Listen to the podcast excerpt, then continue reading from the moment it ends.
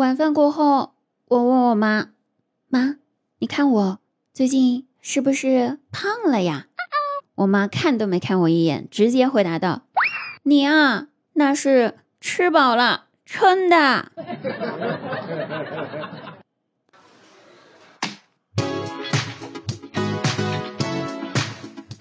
好，滴答又来了。然后喜欢滴答朋友可以加一下我们家 Q 群幺三二八九幺五八幺三二八九幺五八，也可以关注一下我们公众微信号滴答姑娘 N Y N，滴答姑娘 N Y N 哦，记住了吗？那每天晚上九点半，我都在喜马拉雅直播，等着你来到我们直播间，一起玩。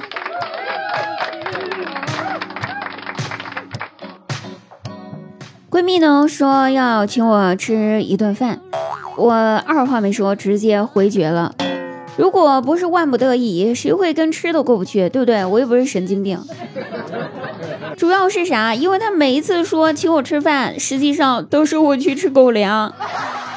看她和她老公恩恩爱爱，恶心人啊！我拒绝了他之后呢，他还一直死缠烂打的缠着我，非要请我吃饭。哪有这种人呢？你们想想。哎。经不住他软磨硬泡，最后我就松了口，问了他一句：“都有谁一起吃饭呀？”然后他兴奋地回答道：“嘿，没谁，就我和你俩女的，剩下的全是男的，怎么样？”那我这么一听，我心想：终于不用我一个人吃狗粮了，至于还好有别的男的嘛。而且一听说剩下的全是男的，心花怒放呢。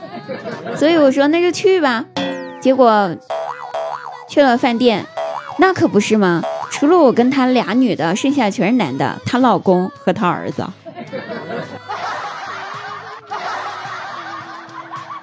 这叫诈骗吗？人家是电信诈骗，这是吃饭诈骗，不对，吃狗粮诈骗。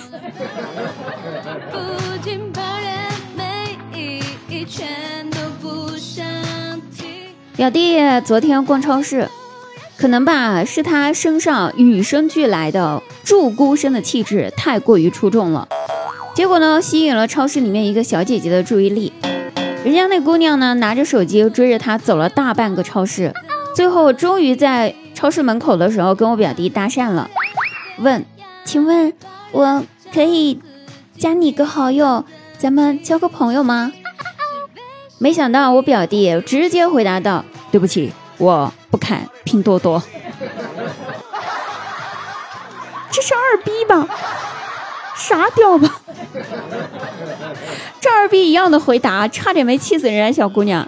好不容易荡起来的春心一下子跌到了谷底。不过呀，他这个二逼气质那是从小养成的，真的是与生俱来的。小时候那会儿，大家都在流行挂 QQ，不知道大家玩不玩？反正我们那个时候是一天二十四小时 QQ 都在线的，如果自己没空挂，都必须得找朋友帮忙挂。那同学们就分心去干这事儿了，自然就没有好好学习嘛。哎，老师知道了这件事儿之后，老师来了班上，然后开启了他的狮子不狮子吼，在班上大声的吼道：“真不知道那个 QQ 有什么好玩的？你们说说，你们挂那个 QQ 有什么用？”关一年又怎么样？能得到什么东西吗？全班听了之后寂静了。看到老师发火的模样，大家都不敢吭声呢。你说是不？然而，角落里面传来了一个弱弱的声音，那是我的表弟站了起来，大声的回答道：“老师，能得到一个太阳。”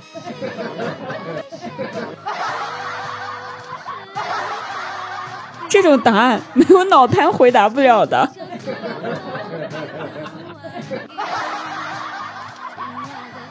记 得吧？小时候我问他，就是为了测试一下他大脑是否正常，问了他他个问题，我说弟呀，给你一个亿和让你吃一坨屎，你会要哪个？这个答案是个正常人都知道选啥嘛，对不对？果不其然，表弟说他要一个亿。哎，我听了这答案，高兴的点了点头。嗯，还好，他大脑是正常的，他不是个傻子。正当我高兴呢，他接着又说：“姐，我要有一个亿啊，我想吃多少屎都行。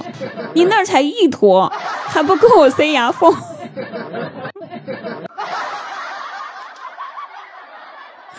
真的没有十年脑瘫说不出这种类型的话来，你知道吧？